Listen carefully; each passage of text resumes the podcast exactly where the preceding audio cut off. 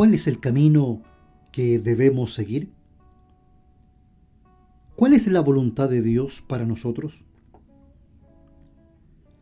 Algunos la buscan en el mercado del tarot. Otros no salen de la casa sin ver el horóscopo.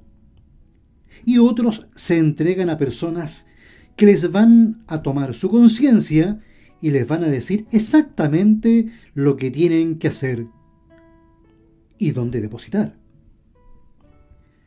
Quizás por eso Pablo nos dice que debemos renovar nuestra mente y no amoldarnos a este mundo, pues así podremos ver que quien nos guía es Dios.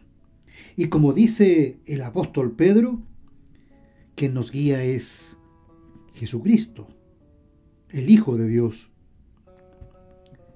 Pues mirando a Jesús, podemos ver el tipo de ser humano que quiere Dios.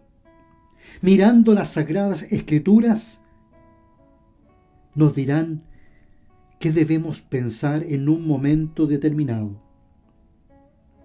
Dios no te va a decir qué camisa colocarte hoy, sino cuál debe ser tu vivir, tu sentir, tu reflexionar.